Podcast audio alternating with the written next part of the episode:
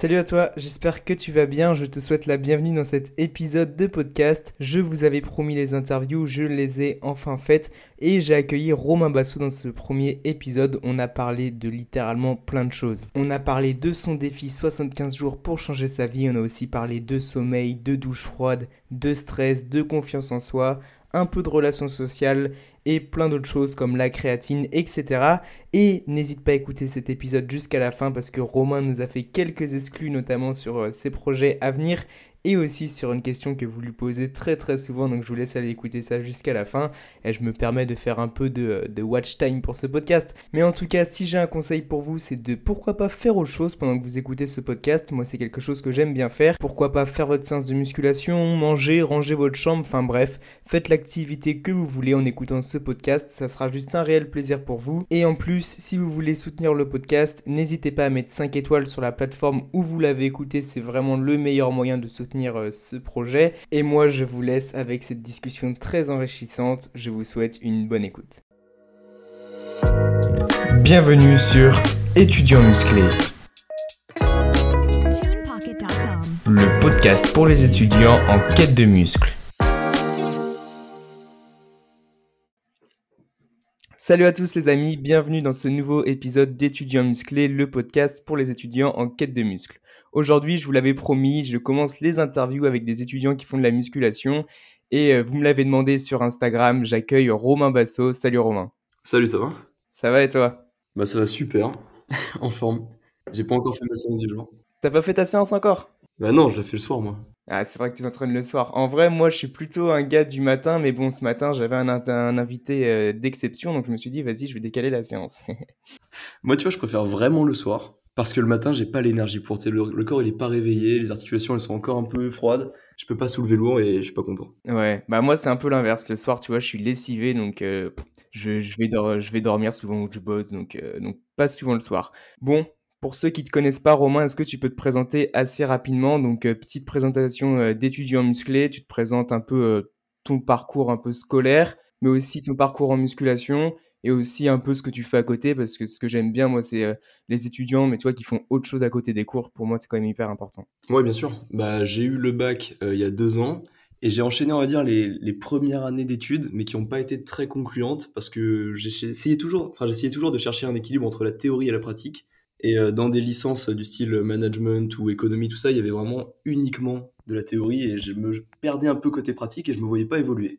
Donc j'ai cherché après à faire des trucs à côté des cours pour pouvoir trouver ce côté pratique euh, que les études ne permettaient pas. Donc euh, j'ai commencé vraiment à m'attaquer à la musculation pour voir en fait le corps évoluer et euh, à côté de ça le mental parce que pour évoluer dans le sport pour moi il faut une hygiène de vie qui est assez réprochable surtout dans celui-là parce qu'il est super traître comme sport. Et style si t'as pas l'alimentation, le sommeil qui suit, bah tu progresseras beaucoup moins vite qu'un mec qui gère tout ça en même temps. à côté des études j'ai commencé à vraiment vraiment faire de la muscu violent à côté et euh, en parallèle de ça, euh, je lance des vidéos depuis un an et demi sur, euh, sur les réseaux. Tous les jours, je publie sur TikTok et plus récemment Insta. J'essaie de développer un peu les deux en rapport avec mon parcours, l'évolution en général, pas forcément que sur la musculation, mais aussi sur la manière de penser, légèrement sur les finances. Je suis pas encore hyper légitime pour ça, mais j'essaie de, de m'améliorer, donc globalement ça avance bien. Et je m'oriente l'année prochaine, pourquoi pas, vers des études dans le sport. Ça me correspondrait beaucoup plus, surtout vu ce que je recherche, la théorie et la pratique, ce sera en alternance dans une salle de sport. Donc euh, globalement, la pratique, je l'aurai beaucoup plus que la théorie, même si la théorie pour moi est quand même un fondement de la, discipline, parce que si on fait n'importe quoi mais qu'on le fait, bah, on risque de se blesser, de faire, de pas progresser, etc. Donc euh, j'essaie d'allier les deux. Donc je fais sport, études, plus les vidéos à côté où je partage mon parcours euh, pour essayer de transmettre certaines, certaines bonnes informations ou des good vibes quoi, pour, pour essayer de motiver les gens. Ouais, j'ai vu ça, j'ai vu euh, sur ta vidéo d'hier, parce qu'on tourne ça euh, mercredi, que euh, tu avais un nouveau projet au niveau des études et que tu recherchais donc ouais, une alternance. Tu peux nous en dire un peu plus C'est quoi C'est STAS, BPGEPS Alors en fait, c'est, on va dire que c'est les deux. Genre BPGEPS, c'est en un an, c'est pour avoir, on va dire, un diplôme de coach sportif, mais c'est pour après m'orienter vers STAPS. En gros, là, j'ai besoin de trouver une alternance dans une salle de sport. C'est un peu galère, mais je vais trouver. Je me suis donné deux jours, donc j'ai pas le choix. Et euh, d'ailleurs, on en parlera après, ça je trouve ça intéressant de se fixer des dates limites pour, euh, pour atteindre des objectifs. La loi de Parkinson Ouais, c'est ça. donc, euh, première année, donc un an BPGEPS. Comme ça, après, je pourrais, à côté de mes études en STAPS, pouvoir donner quelques cours de coach sportif, pourquoi pas, et accompagner certaines personnes, pour plusieurs raisons. Déjà pour m'entraîner au côté pédagogique, etc., le côté social. Aussi pour des raisons financières, parce que quand même, c'est plutôt cool de pouvoir financer ses études avec sa passion. Donc ça, ça peut être pas mal. Donc ouais, si je réussis, enfin plutôt quand j'aurai réussi mon BPGEPS, je m'orienterai vers une licence TAPS pour euh, un peu plus creuser le côté études euh, et le côté théorique sur le corps.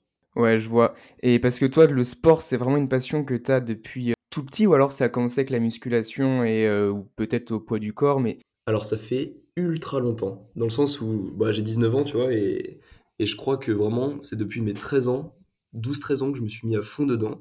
Et pour la petite histoire, en fait, j'ai un grand frère qui a 25 ans maintenant, donc il a quelques années de plus. Et euh, un jour, il m'a invité dans sa chambre quand j'avais 12-13 ans. il m'a dit on va faire des pompes et tout, on va devenir musclé. On a fait une séance. Le lendemain, il m'a dit de revenir. Il m'a juste regardé la faire. Et puis, bon, il a jamais recommencé, mais moi, je me suis jamais arrêté. Et euh, j'ai toujours vu vraiment ça comme un côté euh, pour m'améliorer. Au début, je voulais juste être le plus musclé du collège. Voilà, c'était un peu con comme. Mais bon, je m'en fous, tu vois, c'était un objectif comme un autre. Et j'ai essayé de l'atteindre. Et je m'en souviens le soir, à côté des sports que je faisais à côté. Le soir, je m'enchaînais des 200 pompes ou des trucs comme ça en me disant que ça y est, j'allais avoir des gros pecs et tout. Et euh, je le regrette pas du tout. Donc, euh, ah, ça a marché finalement. Ouais, les pecs, ça a marché. pas mal négligé les épaules, mais les pecs, ça a marché. Et euh, donc, j'ai jamais arrêté en fait avec plus ou moins d'intensité. Parfois, c'était beaucoup moins, on va dire, intense sur des périodes de temps, parfois beaucoup plus. Mais globalement, ça a toujours resté en toile de fond la musculation, que ce soit au poids du corps ou avec des petits, des petits matériaux. Mais sinon, à côté, je faisais aussi du judo, du rugby, de l'athlétisme et vite fait de la gym pendant même pas un an. Mais c'était pour le côté un peu souplesse et tout, c'est plutôt bien d'ailleurs. Tu as quand même fait pas mal de sport et euh, ça aide un peu après ouais, dans, la, dans la musculation. Parce que moi j'ai fait pas mal de sport avant, mais bon, c'était surtout du foot. Donc euh, quand je suis arrivé à faire le haut du corps à la salle, bon, c'était un peu compliqué pour le coup. Ah, t'avais déjà des mollets de ouf, non? Oh, ça va, bah après mollets courts, tu sais, ça aide pas. Hein. J'ai les mêmes. Deux fois par semaine, il n'y a rien qui bouge. Voilà, c'est la galère les mollets. Non, mais c'est intéressant parce que surtout, je pense que vu comment tu as l'air passionné par le sport en général, et par la musculation, STAPS, en vrai, tu vas, tu vas trouver un peu euh, ton, ton épanouissement. Ah bah c'est l'objectif. Hein. Et l'objectif en fait avec STAPS, c'est m'orienter vers euh, une filière euh, management du sport pour pouvoir gérer des structures sportives et pourquoi pas, objectif très très long terme, avoir un jour propre salle de sport, ce serait, ce serait incroyable. Ouais, ce serait vraiment stylé, un peu à la Nassim Saïli quoi. Ouais, ce serait ouf. T'imagines, t'es là, tu peux, enfin t'es dans ta salle de sport, tu peux t'entraîner, tu peux faire évoluer des gens. Il y a des gens qui, qui sont là. Enfin moi, c'est un objectif long terme. Mais bon, on n'y est pas encore, donc euh, je préfère me concentrer sur le court terme, tu vois, étape par étape. Avant, il y a tout un processus. Et euh, pour ceux qui te connaissent un peu, actuellement, tu es en plein défi 75 euh, jours pour changer ta vie. Donc là, on est au jour combien aujourd'hui? On est au 33. Parce que moi, j'ai toujours un ou deux jours d'avance sur, sur ce que je publie pour avoir le temps de, de faire le montage, de, de publier, évidemment. Donc on arrive bientôt à la moitié presque. C'est ça, et je galère. pour l'instant, on arrive presque à la moitié. Donc, si tu peux faire un petit bilan, est-ce que toi, il y a un point de ta vie, donc euh, un domaine de ta vie où tu vois le plus de changements, donc que ce soit sur le domaine euh, physique, mental ou peut-être financier. Donc, est-ce que vraiment il y a un domaine à la moitié de ce défi où tu vois vraiment des changements significatifs, ou alors c'est vraiment progressif et ça sera un peu normal entre guillemets? Alors, c'est progressif, mais il y a un domaine, c'est le physique, on va dire, où je vois le plus de changements. Parce que je me suis concentré pendant ces, ces 30 jours, à peu près, sur des éléments que j'ai beaucoup négligés avant. Parce qu'il faut savoir que j'ai pas euh, pris des nouvelles habitudes du jour au lendemain, je les ai juste intensifiées. J'avais déjà pas mal de bonnes habitudes euh, avant, mais j'ai, on va dire, euh, mis une grosse dose d'intensité pendant ces 30 jours. Et j'ai négligé certaines parties avant, comme le travail des abdos, le travail du cardio, l'alimentation et le sommeil. Je me concentrais à fond sur l'entraînement en me disant que c'était, on va dire, le, le point principal de, de, toute la musculation, alors qu'en fait, c'est juste une partie, une partie importante, mais une partie. Et donc j'ai beaucoup plus axé sur euh, l'alimentation bien carrée, avec un bon apport en protéines, pas trop de glucides, parce qu'il faut savoir que je prends assez vite euh, du gras, pas du muscle, dommage. Euh, et le travail des abdos que j'ai beaucoup négligé. Et honnêtement, je vois de plus en plus de résultats. Alors évidemment, il y a l'été, ça aide aussi. on enfin perso, moi j'ai beaucoup moins faim, donc j'ai beaucoup moins envie de manger, et puis je sèche un peu naturellement. Mais je vois une grosse différence, et je me suis jamais trouvé en fait aussi complet physiquement. Et j'aime beaucoup, et j'ai hâte de voir la suite parce que je trouve que c'est le domaine sur lequel je bouge le plus. Mentalement, on va dire que j'apprends au fur et à mesure que euh, les petites actions, ça fait une énorme différence. Financier, il y a des changements évidemment parce que bah, les réseaux sociaux, ça me rapporte quand même des revenus, il faut, le dire, c'est le cas. Donc euh, des revenus euh, que j'essaye de, bien gérer, pas n'importe comment, pas en dépensant tout, en essayant de placer, d'épargner un peu, enfin tu vois, genre euh, basique, mais une gestion financière assez saine. Donc je vois un peu la différence. Ça, évidemment, ça se beaucoup plus sur le long terme, mais on va dire que physiquement, c'est là où je vois la plus grosse différence. Ouais, bah en vrai, c'est assez étonnant que tu me dises ça parce que je m'attendais pas à cette réponse parce que tu vois, moi, ça va faire euh, peut-être euh, maintenant, ouais, j'arrive sur mes deux ans de musculation et je c'est pas que je vois plus changement sur mon physique, mais c'est plus aussi rapide qu'au début. En un mois, je voyais presque, c'est difficile de voir des changements en un mois et donc c'est pour ça que ça m'étonne que que tu m'aies dit le physique, mais si tu as optimisé certains points comme le sommeil, comme l'alimentation, comme, comme plein de points comme ça, en vrai, c'est un peu normal, mais ouais, c'est assez étonnant quand même. Ah oui, bien sûr, parce qu'en fait, le physique, euh, bah, une fois que tu as atteint un certain point, euh, désolé, mais naturellement, il n'y a plus qu'à optimiser, mais il n'y aura pas de, il y aura pas de grands, grands changements. Mais ouais, j'ai optimisé des tas de petits points qui, au final, font une différence. Alors, je dis pas que c'est euh, une différence, tu vois, qui est monstrueuse, mais en fait, j'étais en prise de masse, donc forcément, tu vois, je vois la différence esthétique sur le physique. Tu vois, tu vois la différence entre la, le physique bien chargé, mais un peu gras, un physique un peu plus tracé esthétique. Donc là, forcément, ouais, je vois une grosse différence. J'ai une petite question sur, euh, sur la prise de masse parce que moi, ça, ça fait presque un an, enfin, été un an en prise de masse. Est-ce que tu as vu des changements dans ta productivité avec la prise de masse? Alors, alors, bah en fait, euh, je sais pas si tu parles en fait de, du côté digestif ou des trucs comme ça, quand tu manges beaucoup, tu es beaucoup moins, euh, beaucoup moins présent. Moi, pas vraiment, parce qu'il faut savoir que je peux manger autant que je veux, autant, j'aurais jamais un problème de, fatigue ou quoi que ce soit. C'est vraiment un avantage, parce que la digestion, pour moi, elle se fait super facilement. Perso, ça n'a pas changé grand-chose. Après, par contre, ce qui a changé, c'était que je devais manger beaucoup plus souvent. Et ça, c'est euh, un investissement en temps aussi, parce que ça prend du temps de manger. Hein. Quand tu as plus faim mais que tu te forces à manger, parfois tu passes une demi-heure devant ton assiette. Donc euh, je dirais que ça, a un peu impacté ma productivité dans le sens où je pensais plus souvent à ce que je devais manger, à manger, et passer du temps à manger, plutôt qu'à travailler sur certaines choses. Donc ouais, ça a un peu influé, mais pas sur le côté euh, digestif. Ouais, ça va, parce que moi, pour le coup, euh, quand je suis en prise de masse, c'est que tu vois, j'ai des choses à faire, des podcasts à tourner, je dois réviser. Des fois, c'est quand même assez compliqué quand, tu es en train de digérer. Mais pour le coup, toi, du coup, tu as un peu de chance, entre guillemets, donc ça va. Ouais, bien sûr. Après, il y a un côté avec la prise de masse qui m'a un peu dérangé. C'est en fait le côté tu sais, tu prends du muscle, mais je suis pas un expert tu en nutrition, j'ai pas encore toutes les bases et toutes les, tous les fondements théoriques. Donc j'y allais un peu au doigt mouillé, et parfois l'alimentation elle déconnait un peu et je prenais du gras, tu vois. Parce que évidemment, euh, j'ai pas, pas la science infuse, je suis pas, j'ai fait des recherches, mais j'ai pas toute la théorie. Et euh, je prenais un peu du gras et surtout au niveau du visage, et ça, ça me dérangeait un peu. Parce que moi, tu sais, la muscu au départ, c'est pas pour être le plus musclé, le plus gros, euh, tu sais, un monstre de masse, tu vois. C'est pour avoir, on va dire, un physique complet, athlétique, euh, utile et esthétique aussi. On va pas se mentir, ça sert, tu vois, dans la vie d'avoir euh, un physique qui te plaît, pour la confiance en toi, pour, euh, pour ton aisance sociale, etc. Enfin bref, pour moi, c'est important. Et je voyais de plus en plus le visage devenir tout rond, le gras sur le ventre et tout, plus de veines du tout. Je sais que c'est le processus, mais honnêtement, à un moment, ça m'a un peu dérangé. Donc j'ai calmé la prise de masse. Je sais pas si j'aurais pu aller beaucoup plus loin en termes de prise de muscle, même si c'était pas forcément ce que je recherchais. Ouais, puis c'est important toujours euh, quand même un peu s'écouter quand on fait des, euh, quand on est en prise de masse ou même en sèche. Donc ouais, t'as bien fait de d'un peu stopper ça pour euh, pour toi tout simplement quoi. Pour revenir un peu à ton défi de 75 jours, toi c'est quoi l'objectif au 76e jour? Donc une fois que ton défi il est fini, c'est quoi l'objectif? C'est de garder un peu le mode de vie que tu as pendant le défi, donc de le prolonger sur le long terme, vu que tu as des habitudes qui peuvent durer sur le long terme, enfin si tu le veux entre guillemets, ou alors est-ce que c'était vraiment un défi hardcore pour challenger et après les 75 jours tu vas revenir à une vie un peu moins hardcore, même si une vie un peu normale, même si tu vois je mets des guillemets là-dessus parce que tu vois ce que je veux dire. Ok, alors en fait l'objectif du défi au départ c'était d'ancrer profondément des habitudes que je négligeais, comme je t'ai parlé sur les abdos, etc. Mais après, ça, dans tous les domaines, tu il y a des tas d'habitudes que je fais pendant mon défi, qui sont en fait des habitudes que je négligeais avant mon défi. Et l'objectif de ce défi, c'est euh, de les ancrer profondément, parce que apparemment, il y a plusieurs études qui montreraient que euh, dans un certain laps de temps, tu ancres beaucoup plus des habitudes dans ton quotidien et c'est de moins en moins compliqué de s'y mettre. Donc j'ai joué là-dessus, j'ai joué sur le temps et je me suis dit que si je les faisais un certain nombre de fois, ça allait être beaucoup plus simple après de les garder. Donc je vais pas continuer au même rythme parce que euh, honnêtement, ça va pas être tenable mais avec plus ou moins d'intensité, je vais garder les mêmes habitudes. Je vais prendre, je pense, un ou deux jours de repos euh, après le défi pour, euh, pour reprendre un peu mes esprits. Mais ce que je vais faire, c'est que je vais continuer évidemment un, mode de vie où je garde un maximum de bonnes habitudes pour continuer d'évoluer, En plus, après ces 75 jours, euh, j'aurais remarqué en fait les habitudes et les actions qui auront fait la plus grande différence dans ma vie, que ce soit les abdos ou même mentalement ou financièrement, j'aurais remarqué ce qui fait la différence. Et je pourrais continuer et axer et prioriser sur ces habitudes-là, parce que pour moi, faut pas trop s'étaler non plus, tu vois. Il y a quand même un, un certain niveau de focus et de priorité à avoir sur certaines actions pour voir la différence. On dit souvent ne pas mettre tous ses œufs dans le même panier. Enfin, je suis d'accord avec ça.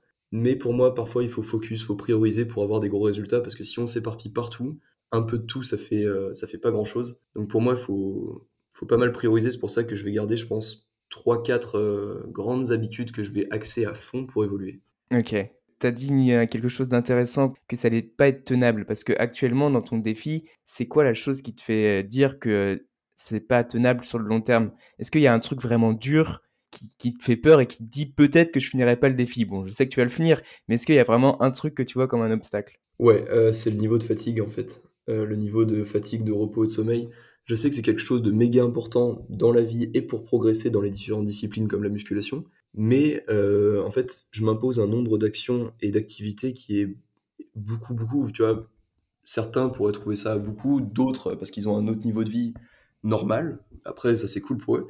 Mais, euh, mais moi, honnêtement, là, je galère un peu à, à, tout faire dans une journée. Et le problème, c'est que je culpabilise beaucoup. Je sais que c'est pas bien, mais je le fais. Euh, C'est-à-dire que quand euh, je finis la journée et que j'ai pas fait toutes les actions que je m'étais dit que je ferais, bah, j'ai un petit côté culpabilisant où je me dis que, que j'ai pas tout donné, tu vois. Alors que si, je suis allé au bout de, au bout de mon énergie.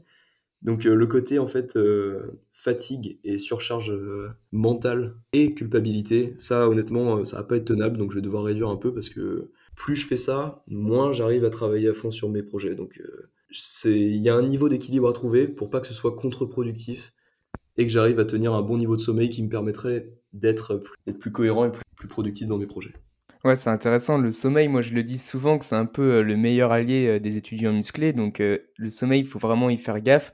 Après, euh, souvent quand on est euh, étudiant ou même quand on a beaucoup de choses dans notre vie tout simplement, la première chose qu'on néglige, c'est un peu le sommeil parce qu'on peut avoir l'impression de perdre notre temps. Tu sais, il y a une phrase moi qu'on entend souvent, bon elle est fausse, hein, mais les gens qui disent on aura le temps de dormir quand on sera mort. Quoi. La première chose que tu fais, c'est négliger ton sommeil quand tu manques de temps. Et euh, moi aussi, ça m'est arrivé de le faire, mais depuis, j'essaye de faire un peu gaffe. Mais tu vois, par exemple, pendant les cours, c'est un peu compliqué. Je sais pas, toi, pendant, si pendant que tu as tes cours, c'est pareil que pendant ton défi. Ah non, moi j'avais vraiment un problème de, sommeil. Dans le sens où je dors bien, tu vois. Quand je dors, je, dors à fond. Enfin, euh, mon corps il récupère bien. Mais euh, c'est le fait de me dire, ok, je stoppe là, je vais dormir pour avoir mes heures de sommeil. C'est vraiment ça le, problème. Et j'avais lu, tu vois, la biographie euh, d'Arnold Schwarzenegger. Et à un moment, il disait que si on n'avait pas beaucoup de temps, parce que tu sais, les gens se trouvent souvent l'excuse du temps pour pas travailler sur certains projets il disait que si vous n'avez pas assez de temps, bah écoutez, euh, dormez moins ou dormez plus vite. Euh, vous n'avez pas besoin de dormir 6 heures euh, par nuit pour, pour être en forme. Lui, il disait genre dormez que 5 heures, ça suffira. Bah, au début, je l'écoutais, tu vois, je me suis dit waouh, ok, c'est parti, j'ai pas besoin de dormir beaucoup plus. Et bah finalement, si. Et j'avais lu Miracle Morning aussi où il disait qu'il fallait se lever à, à 3-4 heures du matin pour faire tout un tas d'activités qui n'ont pas forcément de sens pour certaines personnes. Dans le sens où si tu travailles, tu vois, la nuit, tu vas pas te lever à 4 heures du matin pour bouffer du quinoa. Donc il y a certaines activités qui, marchent, d'autres qui marchent pas. Et il y a plusieurs écoles sur le sommeil. Moi perso, je pense que j'ai besoin de dormir au moins 7 à 8 heures pour être euh, productif dans la journée. Bah après ouais le sommeil, euh, tu vois moi je suis un peu pareil que toi, j'ai besoin de... moi je suis un peu plus quand même, je suis à 8-10 heures parfois, tu vois, ça m'arrive de dormir 10 heures, ouais, des fois, des fois je peux abuser, tu vois. Genre cette nuit j'ai dormi 9 heures, ça va. Mais euh, en fait c'est ce que j'ai un énorme problème et et toi, je, veux avoir un peu ton avis là-dessus, c'est que, tu vois, je dors longtemps, mais j'ai une mauvaise qualité de sommeil. C'est-à-dire, pendant la nuit, par exemple, j'ai mon chat qui va me réveiller, euh, j'ai plein de choses comme ça, et mon sommeil va être assez perturbé. Et donc, toi, sur tes vidéos, tu partages souvent ce que tu fais le matin en te levant, mais est-ce que tu as un peu une sorte de routine du soir ou de routine pendant la nuit, enfin des petites habitudes pour améliorer cette qualité de sommeil qui est un peu dépendante de la quantité, même si c'est un peu aussi relié? Ok, d'accord, ouais. Ouais, bah, j'ai certains trucs que je fais parfois inconsciemment en fait pour euh, mais qui améliore quand même mon sommeil. Euh, en fait, le soir, ce que je fais, c'est qu'une fois que j'ai fini de manger, je finis de travailler sur mes projets et après j'ai euh, tout le temps en fait le même schéma d'habitude qui se répète. C'est-à-dire que je finis de ranger ma chambre, genre quand je me couche, elle est nickel, tu vois. je prends mes compléments alimentaires, dont de la glycine. Et la glycine, apparemment, ça augmenterait la qualité du sommeil si tu la prends juste avant de dormir. Donc ça, je pense que ça joue aussi. C'est un bon complément alimentaire, honnêtement. Et je pose mon téléphone. J'ai pas forcément besoin de respecter le, euh, tu sais, euh, une ou deux heures euh, sans ton téléphone avant de dormir. Je pense que même en l'utilisant cinq minutes avant d'aller me coucher, je peux m'endormir facilement. Mais en fait, j'ai aucune source de distraction potentielle dans la nuit. Tu tu m'as dit que ton chat pouvait venir te déranger. Moi, perso, je sais pas si toi, tu as la possibilité de faire ça, mais moi, il n'y a pas d'animaux qui peuvent rentrer dans ma chambre pendant que je dors. Il n'y a pas de, de téléphone qui peut sonner ou des choses comme ça. J'habite quand même dans une rue assez tranquille, donc il n'y a pas de, pas de voiture qui passe. Euh, la lumière du jour me dérange pas, c'est-à-dire que je dors sans volet et, je peux très bien dormir avec la lumière du jour, donc je pense que j'ai un sommeil assez profond. Mais tu vois, l'environnement dans lequel je dors, il n'y a pas de problème potentiel qui peut arriver. Mais à part ça, ouais, je dirais que c'est principalement la, la, glycine et le fait d'avoir tout donné dans la journée qui me permet de me dormir. Ouais, bah souvent quand tu as des journées assez euh, remplies, bon, tu dors assez facilement, quoi. Ouais, ouais, ouais, carrément. quand t'attends que ça c'est le plus gros cheat code en vrai. Si, si quelqu'un a des problèmes de sommeil, euh, bah après non, je, vais je vais faire des conclusions, mais en vrai la plupart des gens, s'ils ont les journées complètes, ils vont pas avoir trop de mal à s'endormir, donc euh, ça devrait le faire. Et en y pensant, il y a aussi euh, le côté, c'est un peu contre-intuitif, mais une douche froide, mec, une douche froide, moi, avant d'aller dormir, ça me relaxe parce qu'en fait, ça a un effet relaxant de ouf, tu vois, ça libère pas mal d'endorphines. Et, euh, et l'endorphine, bah, tu sais, ça, ça relaxe à mort et tout. Donc, euh, perso, je me sens hyper détendu après. Et me mettre dans mon lit après avoir pris une douche froide, ça, ça m'aide aussi beaucoup parce que tu es dans un état en fait de relaxation qui est fort. J'ai jamais essayé, moi, les douches froides, souvent, quand j'en prends, c'est le matin ou alors après le sport, même si je sais que c'est pas forcément le plus optimal. Mais ouais, le soir avant de dormir, non, euh, j'ai jamais essayé. Faudrait que j'essaye. Essaye peut-être aussi une douche écossaise, je sais pas si tu connais le principe. Mais euh, en gros, tu sais, tu te douches euh, classique, chaud, tu, tu fais ton petit shampoing, ton petit savon et tout, et tu finis par 1 euh, minute 30 à 3 minutes d'eau froide. Et au moins, tu as les bénéfices de, des deux types de douches, tu vois. Chaud, tu t'es lavé, c'est bien, tu t'es pas tué mentalement. Et le froid, bon, il y a toujours le passage de passer du chaud à froid qui est compliqué, mais tu as les avantages des deux. Et perso, c'est ce que je fais avant d'aller dormir. Je prends pas la douche froide directe avant d'aller dormir. Le matin, oui, parce que ça me réveille à mort. Mais le soir, avant d'aller dormir, honnêtement, c'est plutôt pas mal. Les douches froides, toi, ça t'a. Est-ce que ça t'a aidé pour certains points de ta vie, comme le stress, par exemple? Alors, c'est vraiment marrant que tu en parles, parce que hier soir, j'ai écrit euh, une vidéo sur tout ce que les douches froides m'ont apporté euh, dans la vie. Donc, tu vois, la coïncidence est forte. Euh, en gros, j'expliquais que c'était beaucoup plus, en fait, mental que physique, les changements que ça m'a apporté. Je pense que ça a eu un aspect physique, parce qu'il faut savoir que ça fait quand même à peu près trois ans que j'en prends. Donc, il y, a eu un, y a eu un changement. Mais le côté mental, mec, ça a été vraiment le plus fort. Parce qu'il y a certains matins où je me levais, et euh, comme tout le monde, tu vois, t'as pas la motivation, t'as pas la détermination, t'as juste envie d'aller te recoucher, t'as pas envie d'y aller. Surtout quand c'est pour aller euh, dans un cours que t'aimes pas ou des choses comme ça, tu vois. Donc, euh, certains matins où j'avais pas du tout envie, et je commence toujours ma journée par la douche. Et le fait de devoir actionner le côté froid directement et se forcer à aller sous de l'eau froide parce qu'on sait que c'est bien pour nous, mec, ça a changé toute ma journée parce que ça m'a conditionné mentalement à faire des petites activités que certes j'avais pas envie de faire, tout en sachant que euh, ça pouvait m'apporter quelque chose de bien dans la vie. Alors oui, euh, tout est relatif, tu vois, les changements peuvent être euh, minimes, mais le côté mental du fait de se dire, ok, je le fais quand même, et vu que c'est la première action du matin, pour moi, ça conditionne pas mal de choses dans ma vie, et je pense que ça a orienté vers le positif pas mal de journées qui étaient au départ orientées vers le négatif. Ouais, donc la douche froide, sur toi, pour, pour toi, c'est surtout euh, important sur le mental, plus que... Parce que souvent, on entend des choses, ouais, que ça augmenterait la, testo, euh, des trucs comme ça. Pour toi, c'est... Euh, ouais, pourquoi pas. Ouais, pourquoi pas, quoi, mais c'est surtout mental. Ouais, c'est ça. Et côté stress, en fait, je suis pas quelqu'un de, de stressé en général. On va dire que, comme au, partiel, tu vois, l'exemple des partiels, j'arrive tranquille, je vois tout le monde réviser, stressé, trembler avec les feuilles dans la main en, se répétant à voix haute tout ce qu'elle sait. Moi, j'arrive les mains dans les poches avec une petite musique et je sais que de toute façon, je vais y arriver parce que je me suis conditionné mentalement à me dire que je vais y arriver. Donc, euh, j'ai pas en fait ce côté stress dans quoi que ce soit. D'ailleurs, peut-être évidemment, il y, a des, y a des moments euh, plus propices que d'autres à stresser, dans le sens où j'avais un entretien, tu vois, tout à l'heure pour euh, une alternance. J'étais stressé, un petit peu. C'est normal, c'est un, moment important. Mais euh, j'ai pas ce côté besoin d'avoir des choses anti-stress ou des choses comme ça. Tu vois. Ouais, c'est bah, assez impressionnant parce que souvent, quand on manque de temps, tu vois, on peut arriver à certains moments où on stresse, où on a la peur de, enfin, on stresse parce qu'on a peur de pas tout faire. Donc ouais, c'est euh, quand même assez marrant que tu stresses très peu, surtout que le stress, moi je l'ai remarqué, pour la musculation, c'est pas du tout bon parce que sur tes muscles, etc., le cortisol, c'est un peu, euh, c'est un peu un ennemi en dehors, en tout cas en dehors de la, de la salle de musculation. Donc ouais, c'est assez impressionnant, mais t'aurais pas des conseils, même si tu en as déjà donné quelques-uns, pour euh, éviter de stresser? Ok, alors pour moi en fait le stress il vient de la confiance, de la confiance en soi et en ses capacités. Je reprends l'exemple des partiels parce que c'est là où j'ai le plus en fait de, de vécu par rapport au stress.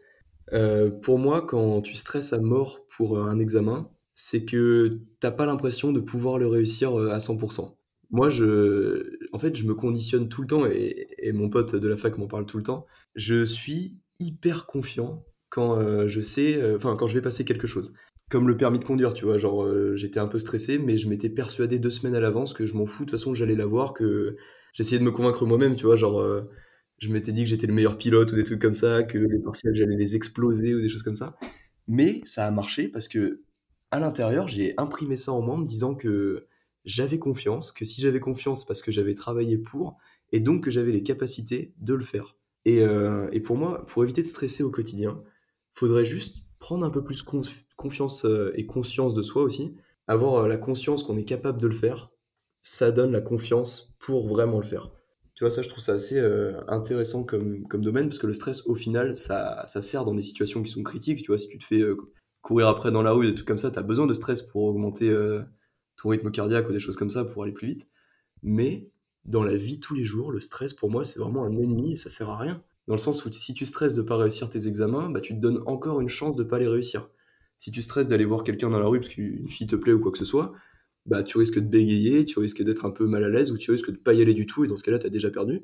Pour moi, tu vois, c'est un ennemi total et il sert à rien, donc je crois que j'essaie de l'effacer de mon cerveau euh, en augmentant ma confiance en moi qui est pas excessive non plus, tu vois. Je, reste humble, je suis personne, tu vois, j'ai encore rien fait dans la vie. Mais j'essaie d'avoir euh, une certaine confiance en moi sur laquelle euh, je base en fait euh, mes actions.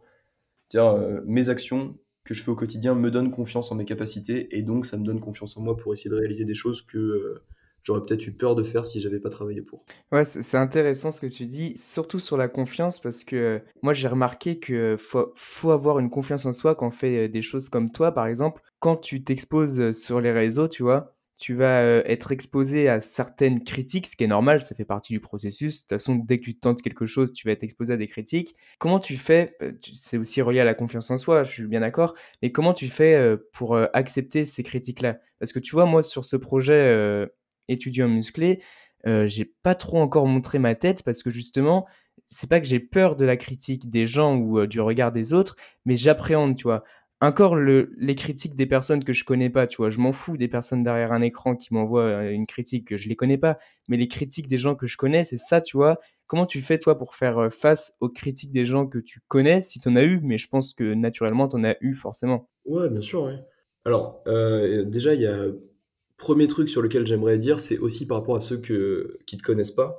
C'est une phrase vraiment qui a tout changé pour moi, vraiment. En gros, ça dit que ne prends pas de critiques de personnes à qui tu ne prendrais pas de conseils, tu vois.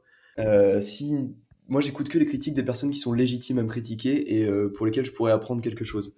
Si c'est pas constructif, de toute façon, euh, ça passe dans une oreille, ça ressort par l'autre directement. Et euh, par contre, si c'est une critique constructive d'un mec qui est ce que je tends à être et qui a ce que je veux avoir, là par contre, je ferme ma gueule et j'écoute complètement parce que c'est de l'or en fait, ce genre de critique. Par contre, euh, le côté euh, des gens qui me connaissent, faut savoir que j'ai eu déjà pas mal de soutien, honnêtement, euh, j'ai pas vraiment à me plaindre là-dessus. J'ai jamais eu de, de critiques ou quoi que ce soit parce que j'avais des potes en fait qui avaient déjà essayé de lancer des projets vidéo ou des choses comme ça, donc euh, globalement ils savaient ce que c'était un peu le, côté se montrer. Et euh, moi j'ai lancé en fait au lycée mes premières vidéos YouTube. Euh, bon c'était bien claqué, hein, tu sais, c'est des vidéos un peu gênantes où t'es pas à l'aise devant la caméra, mais ça fait partie du processus, tu vois, c'est comme ça qu'on apprend. Donc j'étais beaucoup gêné, c'était pas fluide, c'était pas à l'aise, mais je l'ai publié quand même parce qu'il y a une phrase aussi que j'avais retenue, c'est fait est mieux que parfait. En gros, fais les choses petit à petit c'est même si c'est pas parfait, sors-les quand même parce que par euh, itération et réitération, tu vois, tu vas apprendre par, par essai-erreur, tu vas apprendre et euh, tu vas avoir des feedbacks sur tes vidéos. Peu importe si c'est positif ou négatif, mais tu le fais quand même comme ça, tu as des retours et tu peux améliorer sur la base des retours. Tu devrais pas avoir peur de même de montrer ta tête ou de développer euh, ton projet parce que euh, t'as rien à perdre, t'as tout à gagner et même si quelqu'un que tu connais te dit euh, ouais, euh, c'est nul ce que tu fais, OK, bah, de toute façon, ça pourra pas plaire à tout le monde, tu vois, forcément. C'est c'est pas un projet euh, universel. c'est un projet qui plaira à certaines personnes et qui déplairait à d'autres. Et encore heureux, tu vois, que ça plaira pas à tout le monde. Moi non plus, ce que je fais, ça plaît pas à tout le monde. J'ai des tas de commentaires un peu négatifs, mais je m'en branle. Honnêtement, ça, ça m'atteint pas. Parce que je sais que c'est un projet qui est clivant, qui peut plaire à certaines personnes et à d'autres non. Et que ce soit des personnes que je connais ou pas, pour moi, c'est la même chose. Parce que les critiques, euh, si c'est des critiques vraiment négatives et méchantes de personnes que tu connais, honnêtement, vaut mieux s'éloigner de ces personnes-là. En vrai, je vois ce que tu veux dire. Mais sur tes critiques que tu reçois, toi, moi, j'en ai remarqué une principale et euh, tu vas me dire enfin, ce que tu en penses. J'ai remarqué que sous tes vidéos, la plupart des gens te disent des choses comme ouais, j'aimerais pas avoir ta vie, ouais, mais t'as pas de vie sociale, ouais, mais tu sors jamais, euh, comment tu fais pour aimer ça? Toi, t'en penses quoi? T'aurais quoi à répondre à ces gens-là, même s'il faut pas forcément répondre à toutes les critiques, mais là, pour le coup, t'aurais quoi? Alors, euh, pour moi, en fait, je le vois même pas comme une critique, je le vois comme un point de vue différent, tu vois. Je le vois plutôt comme euh, quelqu'un qui regarde ma vidéo et qui se dit que lui, ça lui plairait pas de vivre ce mode de vie-là parce que peut-être que lui, dans ses besoins primaires, a besoin de voir plus de monde, a besoin d'avoir du social dans sa vie. Moi, c'est euh, moins le cas, bien que j'ai du social quand même, hein, il faut pas, faut pas le négliger. Je croise des gens à la salle de sport, je croise des gens à la fac, au travail, tu vois, genre, je suis pas dans un monde à, part, tu vois, genre je croise des gens et puis je sociabilise. Mais j'ai pas forcément besoin, tu vois, de sortir toutes les semaines, de d'en dehors de mes activités, euh, rencontrer d'autres gens ou des choses comme ça, même si c'est important et que je le ferai sûrement plus tard. Mais pour l'instant, je suis dans un timing de vie où, comme j'ai dit tout à l'heure, j'essaye de prioriser, de focus à fond sur certaines activités pour voir la différence et pour construire un avenir. Et euh, d'accord, certaines personnes n'aimeraient pas avoir ma vie, et je le comprends totalement. Il y a des fois où moi non plus. Mais honnêtement, ça m'atteint pas vraiment parce que je me dis que c'est pas forcément une critique, c'est juste quelqu'un qui a besoin, lui, de voir plus de personnes. Et c'est pas forcément mon cas, tu vois. Mais en plus, moi, ce que je trouve toujours un peu bizarre dans ces points de vue-là, c'est que pour les gens, j'ai l'impression, c'est peut-être qu'une impression, mais que si, tu vois, on va pas en boîte de nuit, si on boit pas d'alcool, si on va pas en soirée, on n'a plus de vie sociale. Mais comme tu l'as très bien dit, quand on va à la salle de sport, on parle à des gens, donc c'est du social. Quand on va à la fac, on parle à des gens, c'est du social et on n'est pas obligé de sortir pour, euh, pour forcément boire. On peut très bien aller au bar 2-3 euh, heures et ne pas boire, tu vois, et ça reste du social quand même. Donc c'est pour ça que ouais, c'est hyper intéressant ce que tu dis, que euh, ces gens-là, je pense que malheureusement, ou peut-être que je me trompe, mais malheureusement, pour eux, avoir du social, ça serait que tu ailles en soirée et que, je sais pas, que tu bois peut-être de l'alcool. Ouais, toi vraiment, tu, tu vas pas en soirée du coup? C'est ça, ouais, bah, je pense que j'ai dû en faire deux dans l'année au total. Mais ça me dérange pas, tu vois, je profite à fond pendant ces moments-là. Mais en fait, euh, je suis une sorte d'alien, hein. même dans ces moments-là, en fait, je pense à mes projets, tu vois. C'est un peu maladif et obsessif. Euh, mais, euh, mais je pense que moi, j'aime bien ce côté-là de moi-même, tu vois. Toujours dans, dans mon truc, dans mes projets, dans le côté évolution, je, kiffe ça. Donc au final, ça fait partie de moi. C'est pas un défaut, une qualité, c'est juste moi, en fait. Ouais, t'es focus à fond sur tes projets. Donc après, ça, c'est aussi un truc que j'ai remarqué, c'est que des fois, moi, tu vois, comme j'ai des projets et j'y pense assez souvent, euh, j'ai l'impression, tu vois, de ne pas vivre au jour le jour et de trop penser au lendemain. Ça te fait pas ce, genre de sensation, toi, des fois? Alors si, surtout quand je vois le temps qui passe, tu vois, genre, euh, la dernière fois, je me suis dit, euh, tiens, j'ai retrouvé un livre, Père riche, Père pauvre, et je me suis dit, la première fois que je l'ai lu, que je voulais vraiment évoluer, putain, j'avais 16 ans, et je vais bientôt en avoir 20, ça fait chier, quoi, 4 ans déjà.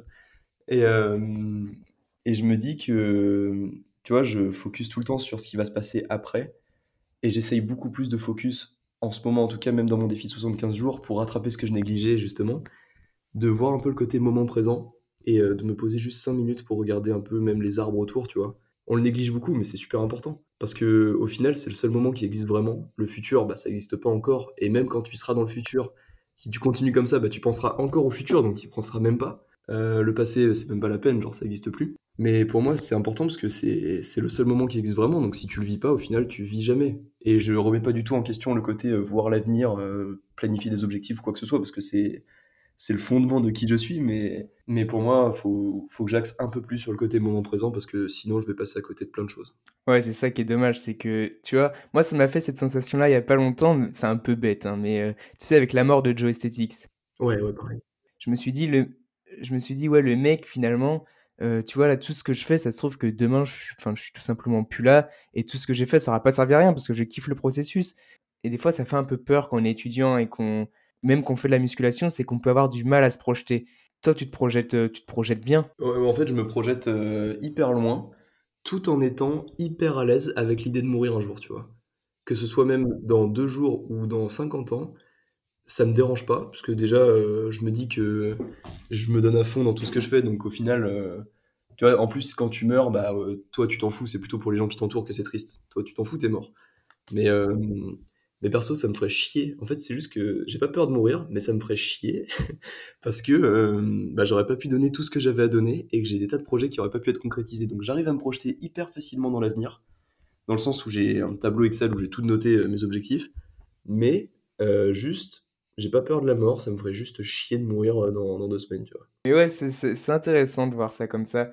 Moi, on m'a posé une question aussi très souvent, euh, parce que hier, j'ai publié euh, une story. Ouais, si vous avez des questions pour Romain, n'hésitez pas à me dire, et je lui poserai deux, trois questions qui sont souvent revenues. C'est euh, comment tu as fait pour construire cette, cette routine, ces habitudes, cette discipline sur le long terme? Est-ce que tu as, enfin, est-ce que tu as fait ça progressivement, même si je sais que tu as fait ça assez progressivement sur certains points, mais est-ce que aussi tu as fait ça brutalement sur certains points?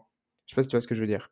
Alors ouais, je vois très bien, et en fait, il y a eu des deux, c'est-à-dire qu'il y a eu des phases, en fait, euh, d'action et des phases de formation. J'ai commencé par la formation, on va dire, c'est-à-dire que quand j'ai commencé, on va dire, un peu avant le confinement, à m'intéresser à tout ce qui était développement personnel, amélioration de soi, etc., j'ai commandé 50 livres de dev perso, un truc comme ça. Pas en une fois, mais en plusieurs fois. Et genre, je les ai tous dans mon armoire là, et je me suis euh, mis dans un état, mec, de formation. Pourtant, j'étais avec ma copine, tu vois, à l'époque. Euh, on a fait le confinement ensemble, donc euh, bon, bref, mais elle me soutenait à mort pendant mes projets. Mais en gros, j'avais un idéal en tête, c'était d'apprendre tout sur tout. Et genre des livres qui partaient du, des finances, puis après sur le physique, sur le charisme, sur la confiance en soi, sur les habitudes, des livres en anglais, tu vois, je me développais à mort. Mais le problème, c'est que j'agissais pas vraiment, tu vois. J'avais tout dans la tête, mais je mettais pas d'action en place. Et c'est bien d'avoir tout en tête, mais s'il y a aucune action qui est posée, au final, ça changera que dalle.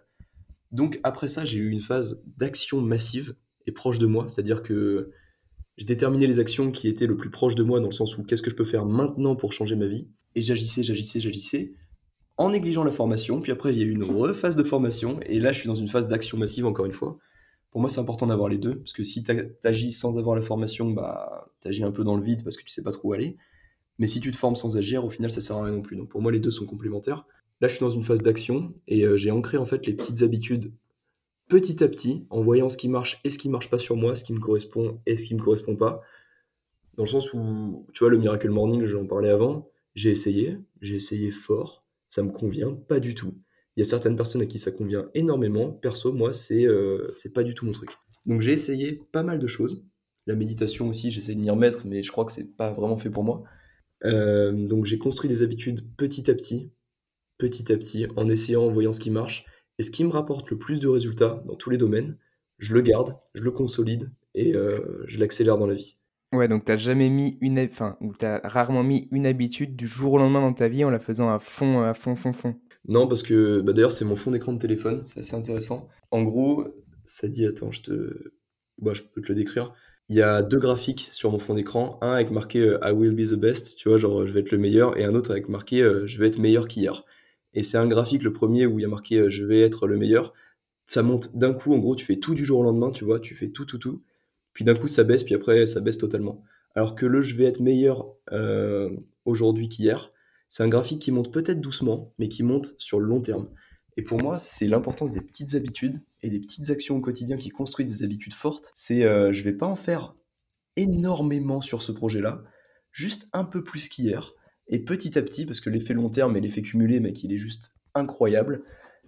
Euh, pour moi, ça fait vraiment une énorme différence. Donc, j'ai pas ancré du jour au lendemain en me disant, euh, ça y est, je vais changer ma vie, euh, tac, tac, tac, tac, tac. Non, j'ai juste euh, ancré petit à petit des habitudes et des comportements que, que j'ai associés à ma personne et qui aujourd'hui font partie de moi. C'est même plus des habitudes, tu vois, c'est juste moi maintenant. c'est fort.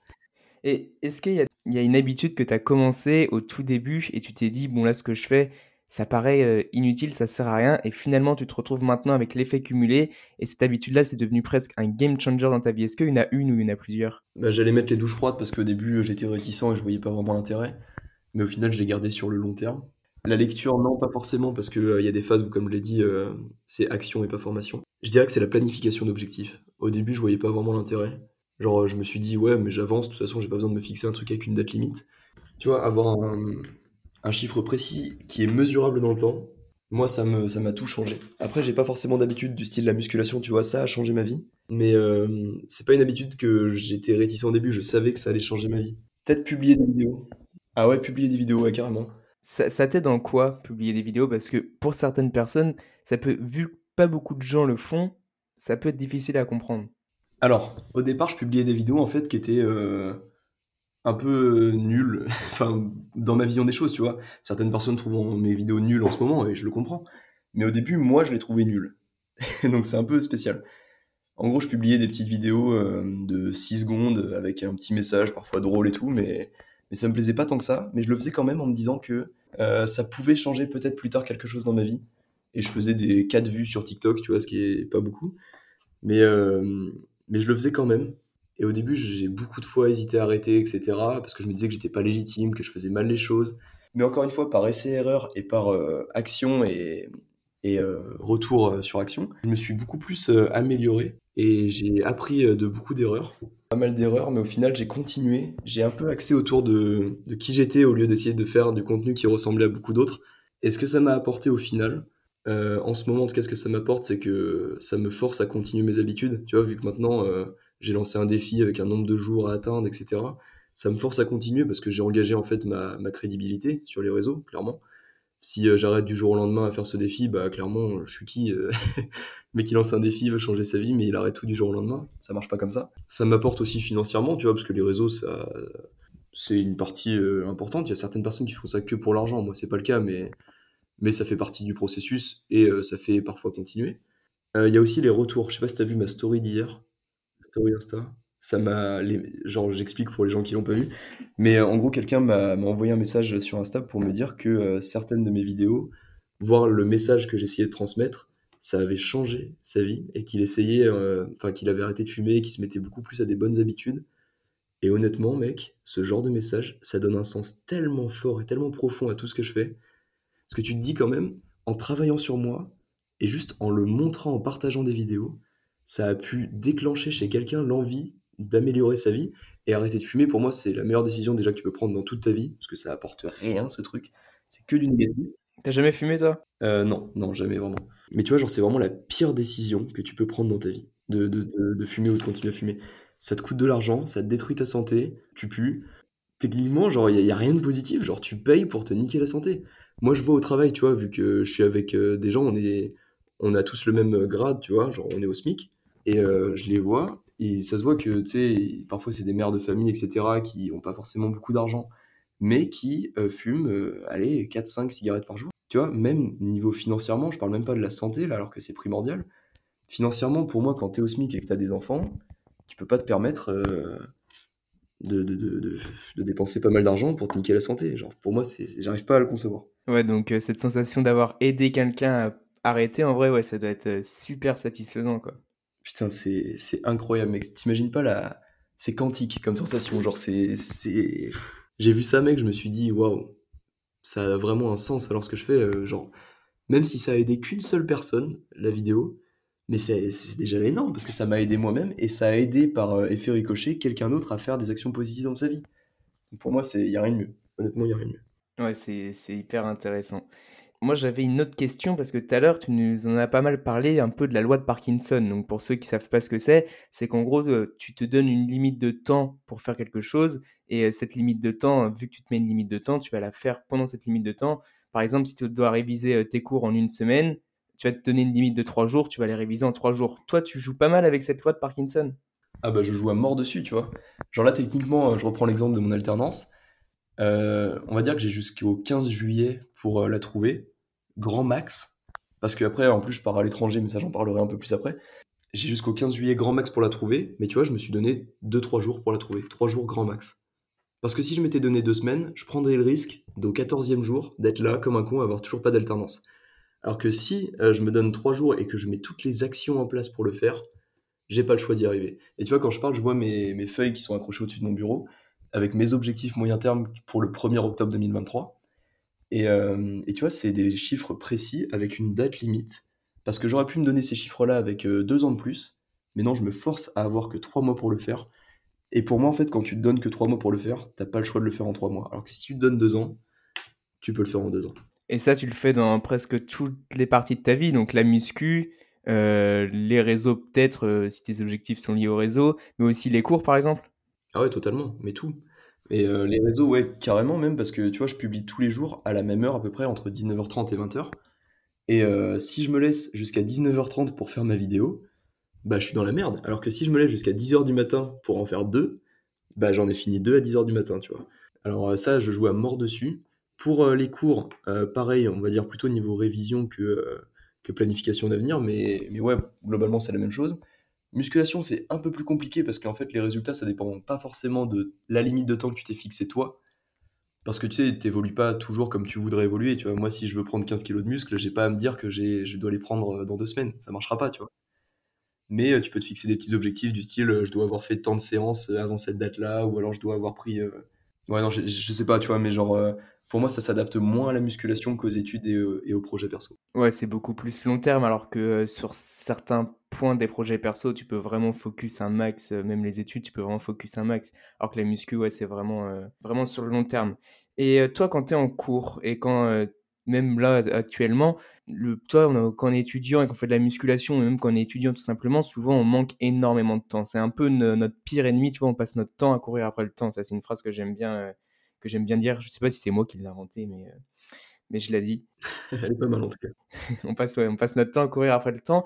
Et euh, un conseil que j'ai donné dans mes podcasts, moi, c'est de vraiment connaître ses priorités et de gérer ses priorités. Toi, comment, et ce que je me suis amusé à faire dans un de mes épisodes de podcast, c'est de prendre tous les domaines de ma vie, musculation, cours, euh, projet perso, vie sociale, tu vois, prendre tous ces domaines et faire une sorte de classement. Bon, le classement, il, m'oblige en rien, je peux le déranger un peu, mais de faire une sorte de classement pour déterminer mes priorités et donc être un peu plus au clair dans ma tête. Est-ce que toi, tu pourrais nous parler un peu de ta gestion de priorité et pourquoi pas nous faire un petit classement euh, si, si tu veux, si, euh, si ça t'amuse? Alors, euh, ouais, par rapport aux cours, parce que c'est vrai que ça prend pas mal de temps et euh, parfois plus que d'autres choses, parce que tu sais, t'as un nombre d'heures de cours, euh, puis après tu dois réviser, t'as les TD et tout comme ça, donc c'est un peu long. Mais je priorise en fait à mort le moment, en fait, déjà j'apprends en écoutant, donc tu vois, quand j'écoute le cours, c'est beaucoup plus facile à, à retenir pour moi. Donc, la gestion des priorités, pour moi, elle est super importante, parce que si tu gères pas tes priorités, tu vas t'étaler partout, et au final, tu vas rien faire. J'essaie de prioriser en fonction, en fait, de plusieurs choses. Valeurs, objectifs, besoins primaires et priorités du moment, tu vois. Tu as certaines choses que tu dois beaucoup plus axer en ce moment, et tu dois en avoir dans ta vie aussi en ce moment, tu vois.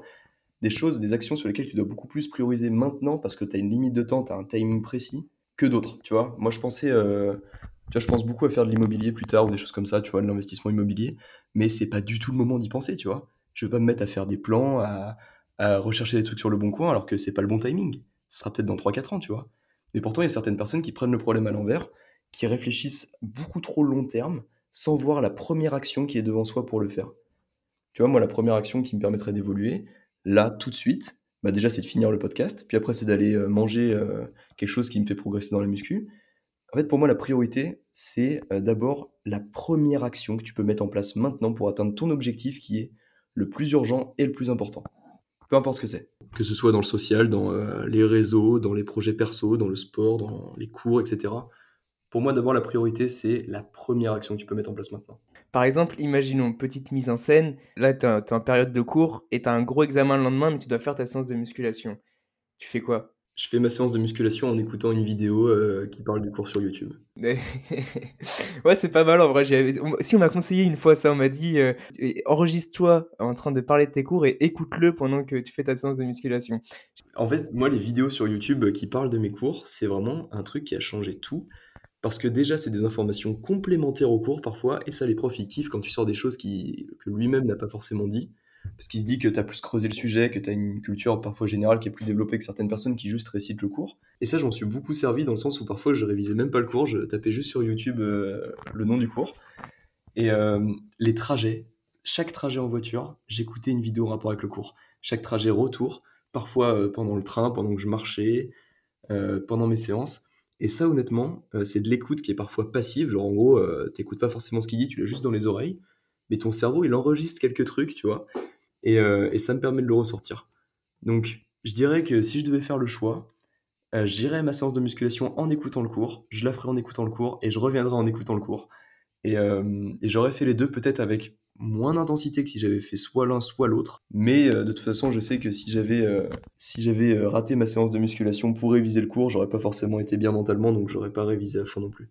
Donc pour moi, faire les deux comme ça, c'est un bon compromis pour moi. Peut-être que ça marchera pas sur certaines personnes, mais pour moi, c'est comme ça que j'aurais fait. Ouais, faut vraiment apprendre à connaître aussi ces, ces petites techniques et ah forcément, il n'y a pas de réponse universelle pour des problèmes singuliers. Ça, c'est une phrase que j'aime bien aussi. Du coup, là, pour réviser tes cours, ce que j'ai un peu compris, c'est que tu utilises un peu la loi de Pareto. Quoi. Tu fais 20% des choses les plus importantes, ce qui, vont ce qui va déterminer de la masse pour vraiment réussir. Euh, après, la loi de Pareto, toi, tu l'utilises souvent parce que des fois, ça peut être un peu un piège, la loi de Pareto, si on l'utilise dans tous les domaines de notre vie. Donc, toi, tu l'utilises vraiment souvent ou ça dépend?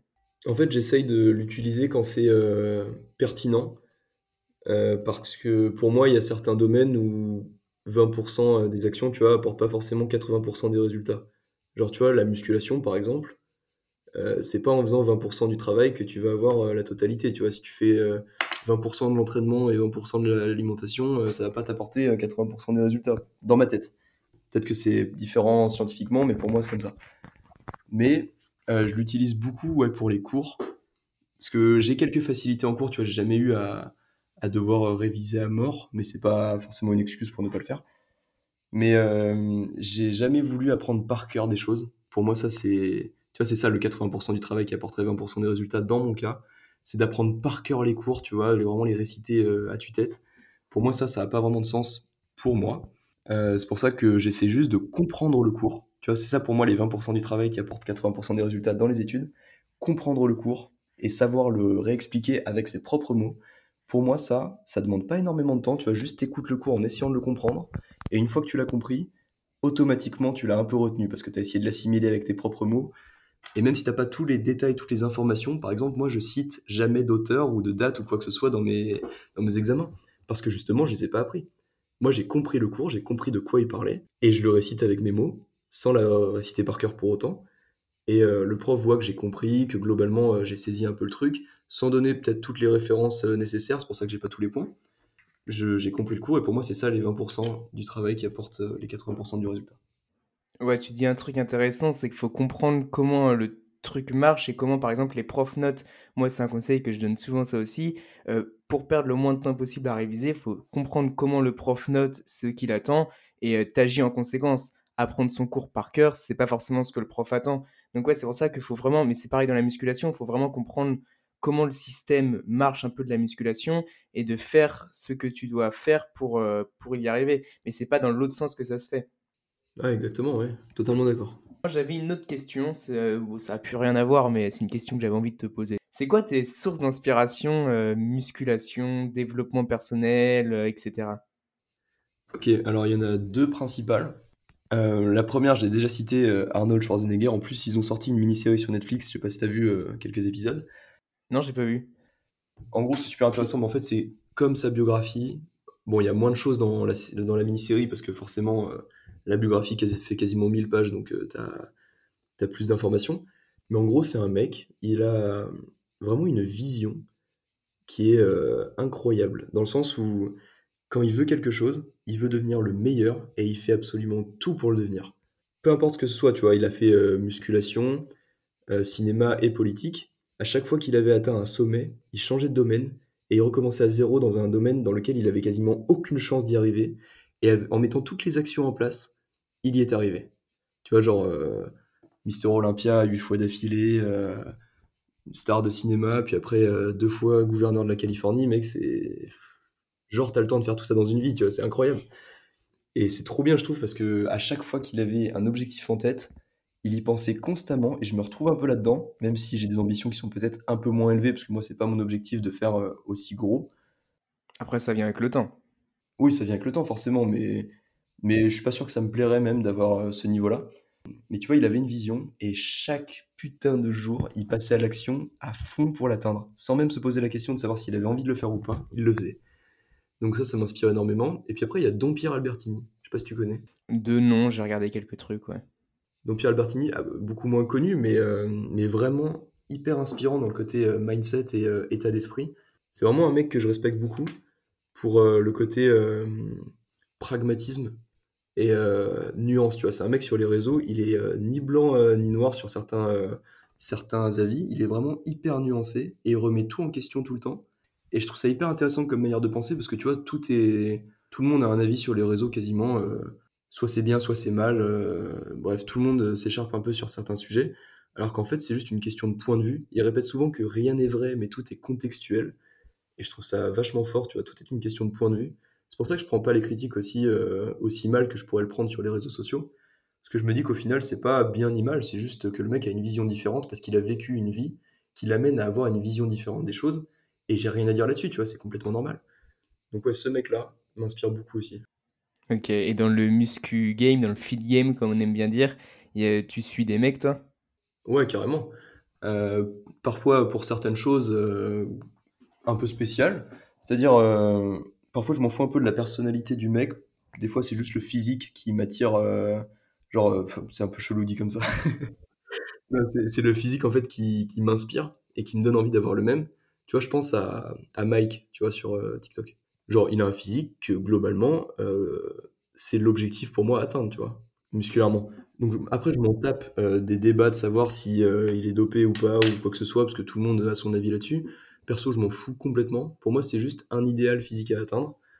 Et il y en a certains que je suis pour le côté manière de penser, côté, côté détermination, tu vois, genre Zram, le côté vraiment, je mets tout dans, dans le game pour, pour être le meilleur. Peu importe, dopé ou pas, je m'en fous toujours. Pour moi, ce côté détermination, il est fort. Et pour moi, physique, euh, Mike, ouais. Ouais, c'est intéressant. Bah, je pense qu'on a tous des inspirations différentes et, euh, et c'est toujours intéressant de voir qui, de qui les personnes s'inspirent, tu vois. Ouais, ouais. Bah, moi, physiquement, c'est ce mec. Ok. Et euh, moi, ce que je te propose, euh, c'est de faire un petit jeu. Allez. Je te dis un concept, une idée, quelque chose, et tu me dis surcoté, sous-côté, et après, tu, tu me dis pourquoi, et on en parle un peu. Le premier point, surcoté ou sous-côté, euh, j'ai mis les réseaux sociaux. Sous-côté. Je développe euh, tout de suite. Ouais, on va le faire maintenant, directement, c'est plus simple. Pour moi, sous-côté, euh, si on le fait de la bonne manière. Alors, je sais pas si tu voulais parler des réseaux sociaux en tant que créateur ou en tant que consommateur. C'était justement ce que, ce que je trouve intéressant dans la question, c'est que je voulais pas préciser justement, et vas-y, développe, mais c'est c'était exactement ce que je voulais dire. Alors, en tant que créateur, déjà, je vais parler de mon point de vue. Pour moi, c'est sous-côté parce que ça permet vraiment de créer quelque chose euh, de fort, tu vois, genre une communauté de personnes, ça peut t'aider dans plein de choses dans la vie, et même, même si je trouve ça pas forcément ouf, mais ça te donne parfois une crédibilité sociale qui est parfois illégitime, mais euh, dans la tête des gens, je sais pas pourquoi, quand tu as un certain nombre d'abonnés, euh, d'un coup, ils ont l'impression que tu es un peu au-dessus. Ça, vraiment, c'est un côté que je cautionne pas forcément, mais c'est un côté réel, donc je l'accepte tel qu'il est. Mais, euh, mais ouais, en tant que créateur, ça peut vraiment t'apporter pas mal de choses. Parce que, genre, quand t'as des personnes qui te suivent pour ce que tu es ou pour ce que tu fais, ça peut carrément te servir. Genre, euh, que ce soit socialement, mentalement, parce que tu te dis que bah, c'est un côté social, tu vois, t'es un peu validé, on va dire.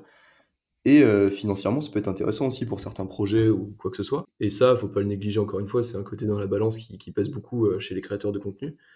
Donc euh, niveau créateur, je pense que c'est sous-coté quand on le fait de la bonne manière, quand c'est pas pour promouvoir des choses qui sont mauvaises ou des idéologies qui sont un peu néfastes.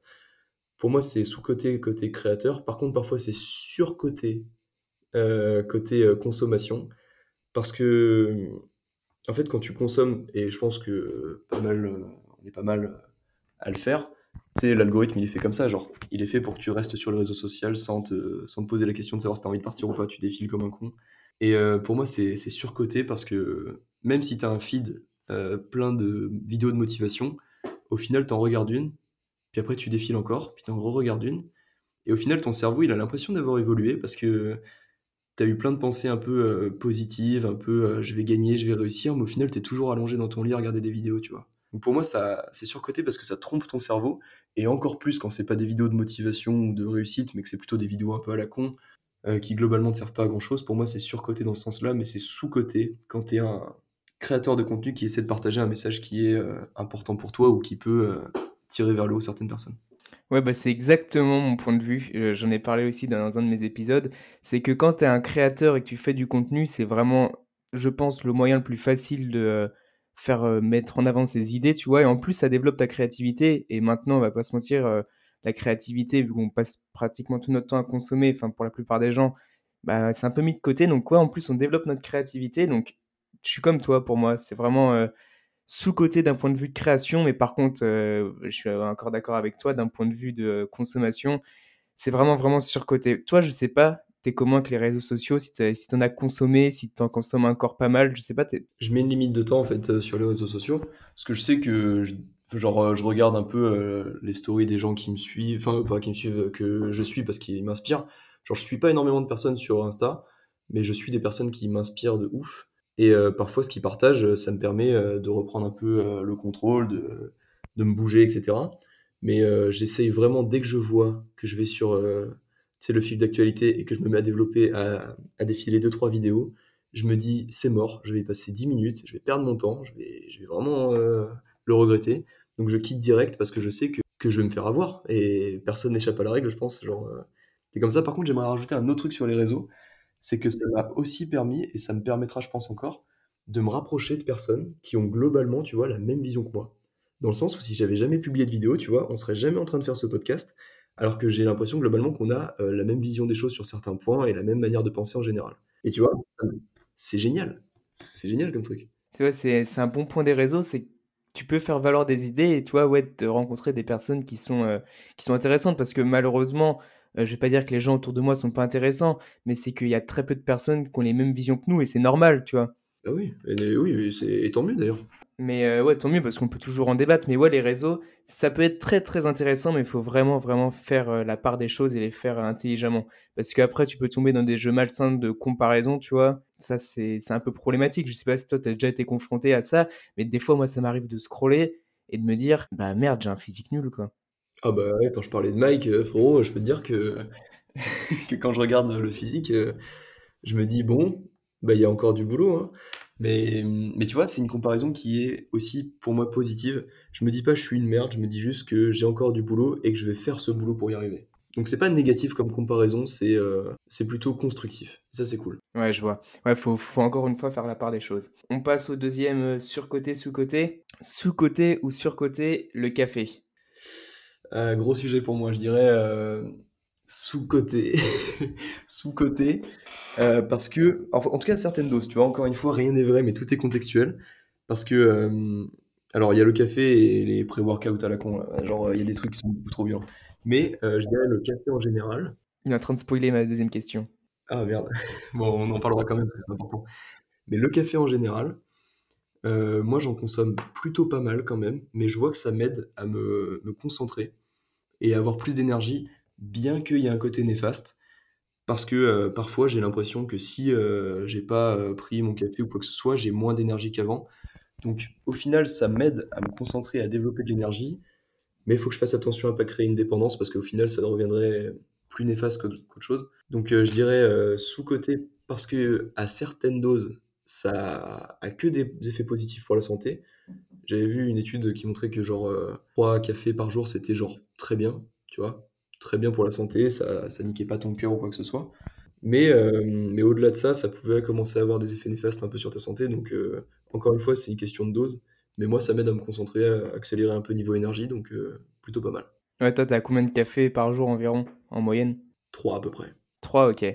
Et ouais, moi, tu vois, c'est. J'aurais dit un peu comme toi, sous-côté, mais on n'a pas du tout la même consommation du coup, parce que moi, c'est vraiment soit avant ma séance de sport, parce que j'ai besoin d'énergie et voilà, soit avant des événements euh, assez importants, par exemple, enfin des événements assez importants. Par exemple, tu vois, avant ce podcast, je savais que j'avais besoin d'un peu d'énergie, d'un petit coup de boost, bah, j'ai pris un petit café, ou alors avant mes partiels, tu vois, je prends un petit café. Mais euh, ça peut m'arriver deux, trois semaines sans café, quoi. Ah ouais Ouais, ouais. Ah bah tu vois, toi, t'as pas créé cette dépendance. Moi, je suis vraiment, euh, je suis vraiment dans la merde, on va dire. en fait, moi, là, j'ai surtout une dépendance et c'est problématique, mais au goût du café, mais pas forcément à l'effet que ça procure. Ah bah bois du décaféiné alors. Ouais, faut que je fasse ça. Mais euh, ouais, c'est assez intéressant. Toi, euh, avant une séance, euh, t'as toujours ton petit café? pas forcément avant une séance, mais tous les matins déjà, genre dans mon petit déj, toujours. Et après manger le midi quand je peux, quand je suis au travail évidemment non.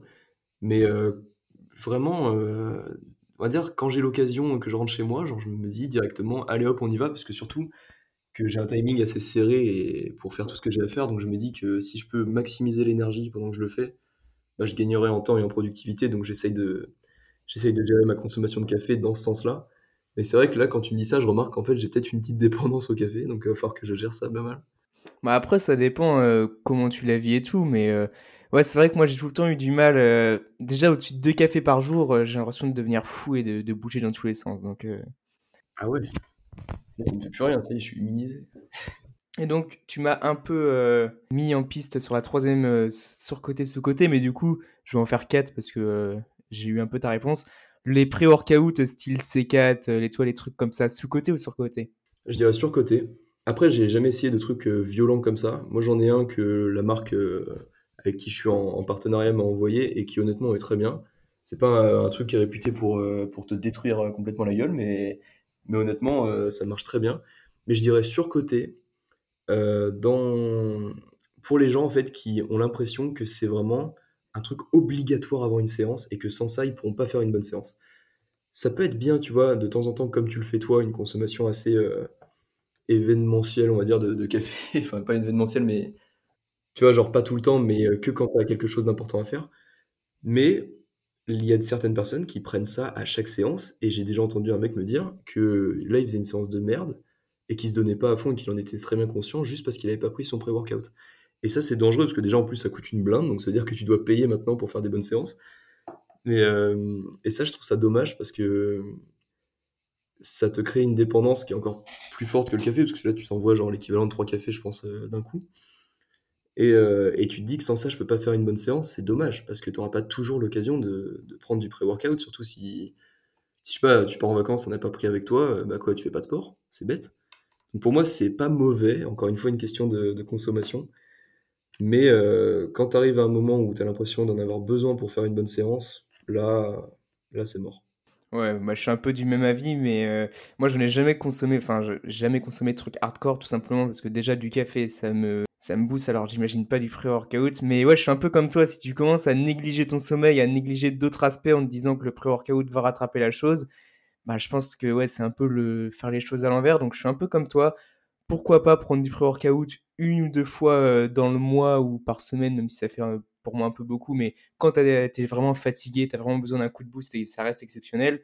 Mais si ouais, à chaque séance, t'as besoin de ton truc, déjà tu vas perdre ton argent. Puis euh, ouais, parce que c'est quand même une dinguerie quand Ça coûte 50 balles par mois, hein, minimum. ouais, ça coûte cher.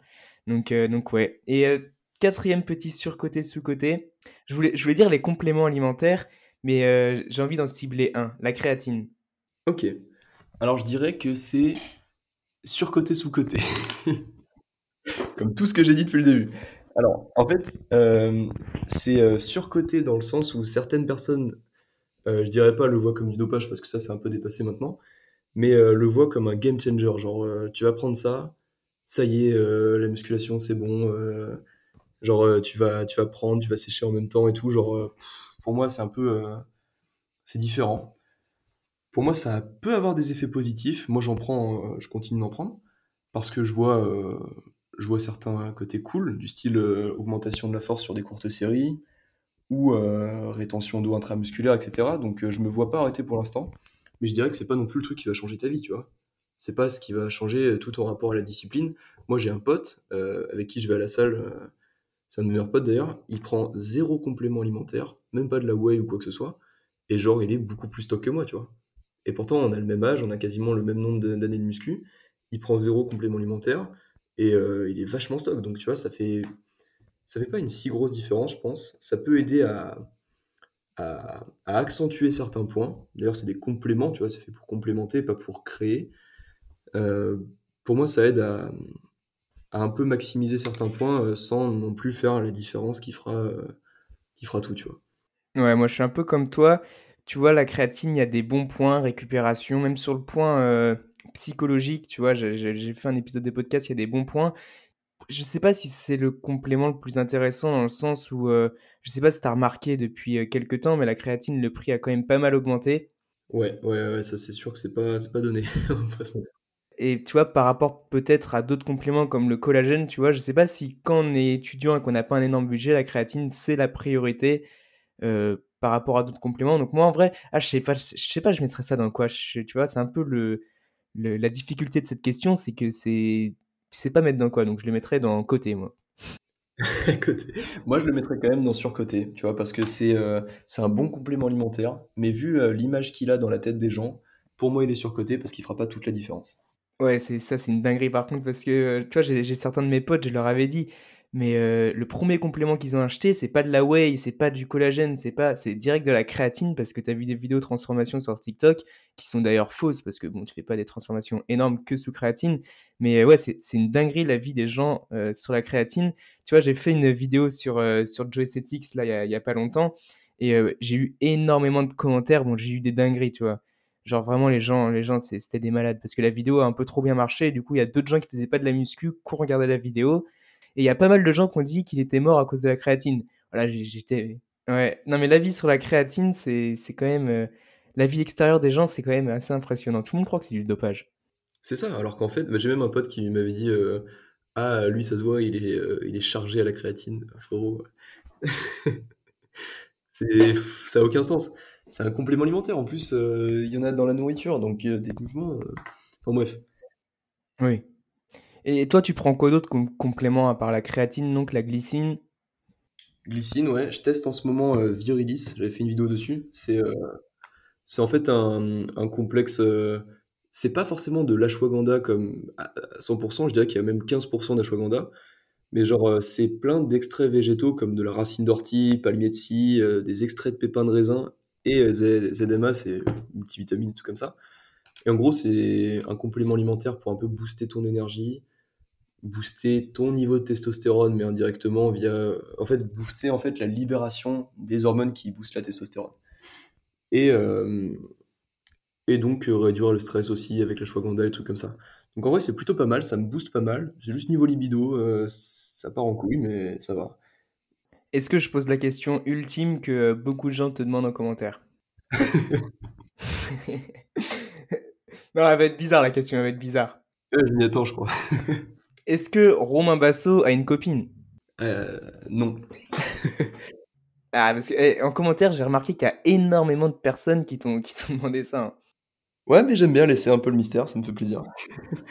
en fait, c'est euh, un peu euh, spécial comme domaine de ma vie, parce que dans tous les cas, pour l'instant, euh, avec ce que je m'impose comme rythme de vie, ce serait pas cohérent d'avoir une copine dedans, sauf si elle a le même, parce que j'aurais littéralement moins de 10 minutes à lui accorder par jour.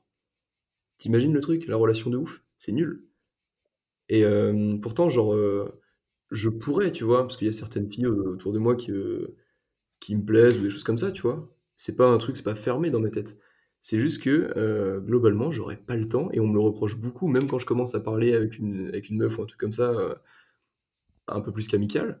Genre, elle me reproche de ouf de, de lui lâcher des, des 18, deux jours de remis, des trucs comme ça, 18 heures de remis parce que euh, je prends pas le temps de répondre, parce que dans ma tête, j'ai des priorités qui sont autres que ça pour l'instant. Je sais qu'un jour, euh, évidemment, euh, ça me plairait, tu vois, de retrouver une relation un peu stable et tout, où tu te pousses vers le haut, où tu as des petits moments bah, de couple, tu vois. Mais pour l'instant, c'est pas la priorité, et je sais que même si j'avais la possibilité pour l'instant d'avoir une relation de couple qui me plairait, je pense que ce serait pas cohérent avec mes objectifs, donc je la déclinerais, parce qu'au final, ça me ferait, ça me ferait changer, pour l'instant en tout cas, dans deux ans, ce sera peut-être différent, mais pour l'instant, c'est pas l'objectif. Donc non, il n'y a pas. Ouais, au moins les gens sont au courant et ils peuvent t'envoyer leur candidature sur Instagram au cas où. Ouais, voilà, bon, je déclinerai, mais... ouais, du coup, du coup attendez-vous à une, déclinaison. Mais euh, ouais, non, mais c'est marrant, enfin c'est marrant, non, mais c'est intéressant comme point de vue.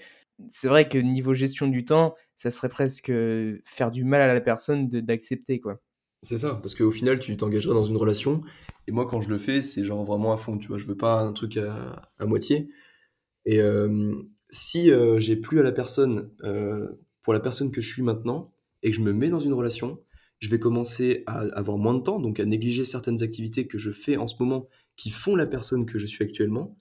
Et au final, vu que je négligerai ça, eh ben, je serai de moins en moins la personne qui lui a plu au départ, donc au final, elle aurait de moins en moins de raisons de rester avec moi. Ouais, donc ça serait un peu perdant-perdant, quoi. C'est perdant-perdant dans tous les sens. Surtout que émotionnellement, à la fin, euh, bah, les deux sont, sont mal. Donc euh, pour l'instant, c'est pas la priorité. Ouais, ok. Bon, je pense qu'on a parlé de euh, pas mal de points.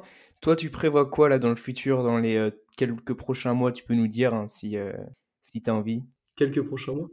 Ouais, genre, je sais pas, des projets, des voyages, des... Ah bah carrément, ouais. Euh, bah, il y aura une exclue de ouf, on va dire. Genre, euh, déjà, euh, faut que je trouve mon alternance, ça c'est vraiment la priorité numéro une dans les prochains jours. Donc, eh, hésite pas à faire un petit appel au cas où des coachs écoutent euh, ce podcast. Ah ouais, carrément, s'il y a des coachs dans le sud de la France, dans le style Marseille, Aix-en-Provence, Sanary-sur-Mer, etc., qui prennent des alternants, bah, alors là, je suis carrément chaud. Mais ouais, donc trouver une alternance. Ensuite, le 15, je pars trois semaines en Norvège. Ça, c'est un peu, euh, un peu ouf, je suis trop content. Genre, euh, c'est avec mes parents, donc euh, on part, on part ensemble. Donc ça, c'est cool, je vais pouvoir faire des plein de trucs là-bas, découvrir le pays et tout. Donc honnêtement, ça, je kiffe parce que pour moi, c'est bah, c'est génial de voyager. Tu vois, tu découvres une autre culture, une autre manière de penser, même si là, c'est européen, tu vois, c'est pas non plus le. Donc honnêtement, j'adore ça. On voyage souvent avec ma famille, donc ça, ça permet vraiment de découvrir plein de choses et de s'ouvrir sur le monde. Donc ça, honnêtement, c'est un point super important. Je vais galérer, je pense, à publier tous les jours des vidéos là-bas, mais, je m'en fous, je le ferai quand même. Et à faire mes séances, j'emmène un tas de matériel. Euh, à la rentrée, bah, en fait, ça va être plutôt financier, des choses qui vont se ficeler un peu. J'ai certains investissements qui arriveront à terme euh, à ce niveau-là. J'en parle pas trop sur les réseaux en ce moment parce que bah, j'ai pas, comme j'ai dit tout à l'heure, la légitimité pour pour l'instant. J'attendrai d'avoir des bons résultats.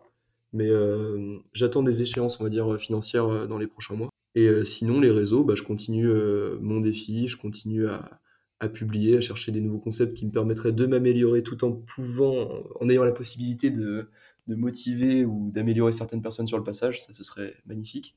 Mais à part ça, bon, c'est déjà bien, hein, mais j'ai pas de, de, de projet échéance. C'est déjà bien, c'est déjà bien quand même. Mais euh, surtout qu'attends, du coup, euh, si j'ai bien compris, ton voyage en Norvège va être pendant le défi 75 jours. Ouais, ouais, carrément. Alors ça, euh, alors en fait, c'était pas prévu au départ, mais euh, je vais trouver un moyen en fait de continuer à, à maximiser euh, les, euh, les actions et les habitudes qui me permettent de m'améliorer tout en faisant le voyage. Donc ça, honnêtement, je, ça m'a fait un peu peur au début parce que je me suis dit, ça fait pas image de ouf, tu vois, genre le mec, il veut changer sa vie, mais il prend quand même genre des vacances. C'est un peu, c'est un peu chelou, mais je sais très bien que changer sa vie, ça se limite pas forcément à, à se transformer physiquement ou, ou mentalement ou financièrement, tu vois, genre euh, apprendre des nouvelles choses, voyager, euh, partager des bons moments, tu vois, c'est aussi, euh, c'est aussi en quelque sorte s'améliorer et, et prendre, enfin, prendre un peu de, enfin, améliorer sa vie, ouais, en quelque sorte. Donc euh, je vais continuer les actions là-bas qui me permettront de m'améliorer dans le sens où je ferai tous les jours mes séances, je mangerai sainement tous les jours. Des douches très très très très froides. Ah bah alors là, pour le coup, ça va être glacial, hein. Je sais pas si... Je crois que là-bas, ils prennent des bains glacés avec des, des blocs de glace. Donc, euh, des douches très très très froides. Euh, j'emmènerai des livres pour continuer d'apprendre. Enfin bref, je ferai tout ce qui est possible de faire pour continuer de m'améliorer en voyage. Et puis même, je, pourrais partager des petites astuces pour, euh, tu vois, genre s'entraîner sans... en étant... bah, genre en n'ayant aucun matériel, en étant vraiment... euh, continuer de progresser, tu vois, genre sans la possibilité d'avoir accès à une salle de sport ou, ou de la nourriture protéinée tous les jours, ou des choses comme ça, tu vois.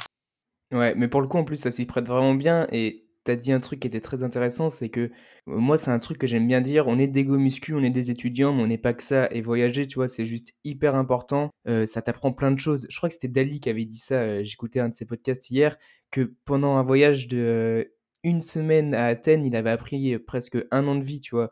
Donc c'est pour ça que voyager, c'est hyper enrichissant. Et enfin, pour toi, tu vois, pour moi, ça rentre parfaitement dans le défi que tu fais, dans le sens où tu vas découvrir, tu vas sortir de ta zone de confort et c'est hyper intéressant. Ah, mais moi j'adore, vraiment c'est une partie de ma vie que j'aime beaucoup. Et, j'ai hâte de voir en fait ce que ça peut donner, tu vois. Et même au niveau, euh, au niveau vidéo, ce que je peux partager là-bas, tu vois, c'est du contenu que, que j'aurais pas pu partager si j'étais resté euh, chez moi, parce qu'au bout d'un moment, tu vois, mes journées, certes, je fais tous les jours des choses pour m'améliorer, mais euh, c'est des routines qui se ressemblent quand même beaucoup, on va pas se mentir.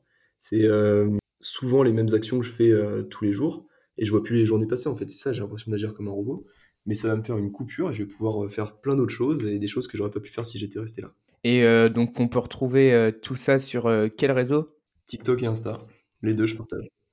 Romain Basso, Romain tiré du bas Basso ou Basso tiré du bas Romain sur Insta. Ok, bon bah si les gens veulent aller s'abonner, n'hésitez pas, vous allez voir, c'est du bon contenu. Si tu veux faire nous parler de d'autres choses, n'hésite pas. Ouais, juste un truc ouais qui est important pour moi. C'est vraiment le pouvoir en fait euh, des mini, des micros actions et de la patience. Parce que on peut pas vouloir tout changer du jour au lendemain. Pour moi, c'est vraiment un travail de fond et sur long terme. Il y a beaucoup de personnes qui, j'ai reçu même des messages de personnes qui me disaient qu'ils avaient commencé la salle, mais qui voyaient pas de résultats au bout de deux semaines, donc ils ont arrêté. Et si je pouvais leur donner un message de motivation, Euh, pour moi, ça ne se joue pas sur la motivation, parce que la motivation, elle part, elle dégage vite. Mais euh, savoir pourquoi tu fais les choses et savoir que ça prendra du temps, pour moi, ça par contre, c'est hyper important. Parce que si tu es conscient que ce sera dur, que ce sera long et que tu n'auras pas les résultats tout de suite, bah d'un coup, les efforts, ils deviennent beaucoup plus simples à accepter, tu vois. Alors que si tu te dis, euh, je vais y arriver demain, moi je serai millionnaire dans une semaine et puis euh, j'aurai le physique de ouf que je veux dans, dans deux semaines, enfin, c'est nul. C'est nul, d'ailleurs, personne n'a ça.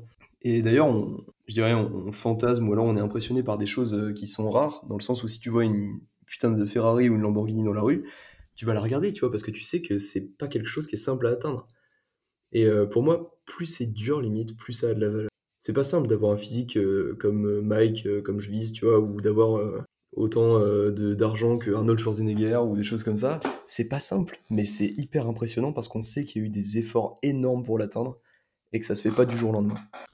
Et surtout, ce qui est hyper intéressant dans ce que tu dis, c'est que pour moi, toi, tout ce qui est patience, discipline, gratification différée, le meilleur moyen d'apprendre tout ça et d'en être conscient, c'est vraiment la musculation.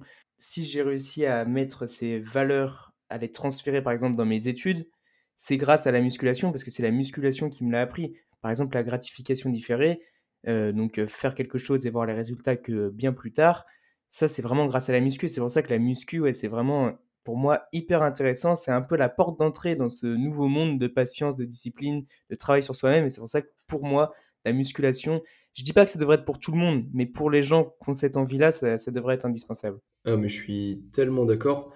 Surtout que la musculation, ça a une image un peu euh, mauvaise euh, sur, de certaines personnes. C'est-à-dire qu'il y en a qui trouvent que c'est euh, hyper creux, superficiel et que c'est juste pour l'esthétique. Alors que pour moi, c'est tellement plus profond mentalement. C'est-à-dire que, genre, ça te change d'une manière, tu vois, tu es obligé de faire certaines, certaines actions que tu n'as pas du tout envie de faire pour progresser. Et ça, tu peux le transférer, bah, comme tu l'as dit, dans les études, dans les projets perso, dans, tout ce que tu veux dans la vie. Parce que tout ce que tu veux et qui demande un minimum d'effort, va falloir faire des, des sacrifices, va falloir travailler pour. Mais euh, ce sport, t'apprends ça euh, même de manière ludique, tu vois, parce que t'as pas d'obligation d'atteindre euh, un physique de ouf ou des choses comme ça. Tu le travailles, tu travailles dessus tous les jours, mais tu vas pas mourir si tu prends pas 2 kilos de muscle, tu vois. Et je trouve ça génial d'apprendre ça par ce sport parce que ça te permet de t'améliorer physiquement, donc de augmenter ta confiance en toi, d'améliorer ta santé. Et pour moi, la santé, c'est la priorité, tu vois, avoir euh, 5 millions d'euros, mais euh, avoir un cancer, euh, moi, je vois pas l'intérêt. Donc, euh, santé, priorité. Et ça t'améliore la santé, plus ça t'apporte la discipline nécessaire à atteindre d'autres domaines euh, intéressants dans la vie, euh, que ce soit mental ou financier. Ok. Et j'avais une petite question euh, de fin. Cette question me vient un peu, euh, un peu comme ça, tu vois. Si devant toi, tu avais un mec qui fait des études, un étudiant qui est un peu perdu, tu vois, un peu crise existentielle, il fait pas trop de sport, sa vie, tu vois, il a un peu la crise de sens que beaucoup d'étudiants ont. Et toi, tu devais lui dire quelques phrases. Tu lui dirais quoi là maintenant? Je pense que je lui dirais de s'imaginer euh, dans 20 ans à quoi sa vie pourrait ressembler si juste il continuait de faire ce qu'il faisait actuellement, dans le sens où s'il est perdu, qu'il scrolle toute la journée, qu'il mange mal, qu'il fait pas de sport, à quoi sa vie pourrait ressembler, et que même il est pas à fond dans ses études, à quoi ça pourrait ressembler quand il aura genre 40 ans, qui sera là dans un canapé avec un gros bide, euh, qui devra, qui aura du mal à payer ses factures parce qu'il justement il avait pas priorisé, qui, qui commençait à être en mauvaise santé, qu'il était essoufflé après trois marches, tu vois. Et que, est-ce qu'il aimerait avoir cette vie-là? Honnêtement, perso, la réponse euh, classique, ce serait non. Et euh, après, je lui demanderais ce qu'il veut être dans la vie et ce qu'il veut avoir. Pas forcément ce qu'il veut faire dans la vie, mais ce qu'il veut être et avoir. Moi, perso, je veux être, euh, plus tard, je veux être musclé, athlétique, euh, en bonne santé, je veux avoir euh, de l'argent, je veux avoir un- une situation de vie qui, qui me plaît, tu vois. Mais j'ai pas dit ce que je voulais faire, parce que ce que je veux faire, ça vient après savoir ce que je veux être et avoir. Donc je lui demanderais, qu'est-ce que tu veux être, qu'est-ce que tu veux avoir, et donc qu'est-ce que tu dois faire pour, pour l'atteindre. Et là, s'il me dit, je veux être musclé et je veux avoir de l'argent, ok. Alors, ce que tu dois faire, tu dois prendre du temps pour aller à la salle de sport, prendre du temps pour mieux manger, prendre du temps pour euh, t'intéresser à tes études ou à tes finances. Et s'il me dit, bah, je veux être artiste peintre, tu vois, c'est possible, hein, on s'en fout. Et bah, je lui dis: «Bah, ce que qu'est-ce que tu dois faire?» «Je dois m'entraîner à peindre, je dois rentrer dans une école d'art». «OK, bah, tu stoppes tout et tu fais ça». Donc je lui poserai des questions, pas forcément je lui donnerai des affirmations ou des choses comme ça, mais je lui poserai des questions en rapport avec sa situation actuelle et ce vers quoi il aimerait tendre et à partir de ce postulat-là, on pourrait voir, heu, ce qu'il doit faire pour y arriver. Pas pas ce qu'il veut faire, parce que ce qu'on veut faire tous, heu, c'est continuer à dormir le matin ou des trucs comme ça, mais qu'est-ce qu'il doit faire pour l'atteindre? OK, ouais, c'est hyper intéressant. Bon, je te remercie encore une fois. Bah, merci mec, en tout cas pour l'invitation. Ouais, c'était un plaisir. En tout cas, n'hésitez pas à aller suivre Romain sur les réseaux, heu, si vous avez, aimé cette interview et si, enfin cette interview, cette discussion plutôt et si vous avez apprécié, sa personnalité. Je vous remercie aussi d'avoir écouté cet épisode jusqu'au bout. N'hésitez pas à mettre 5 étoiles sur la plateforme où vous avez écouté, heu, cet épisode, donc Spotify ou Apple Podcast, si bien sûr vous avez apprécié, heu, l'interview. N'hésitez pas aussi à me rejoindre sur Instagram si vous voulez en savoir un peu plus sur le podcast, donc c'est étudiant en muscles. Romain, tu vas faire quoi là, une petite séance de musculation? Là, je vais aller manger un gros repas plein de protéines et après j'irai, rappeler des choses pour mon alternance, les priorités. Là, on tourne ça à 13:00, donc s'il allait faire une séance après un épisode, ça serait vraiment fou. Donc ouais, petit repas, petit quelques appels et petite séance? Exactement, c'est le programme. Et ben moi, c'est exactement pareil. Donc heu, les amis, vous aussi, bonne séance de musculation si vous y allez et je vous dis à dimanche prochain. En tout cas, merci beaucoup mec et je te souhaite de passer une excellente journée.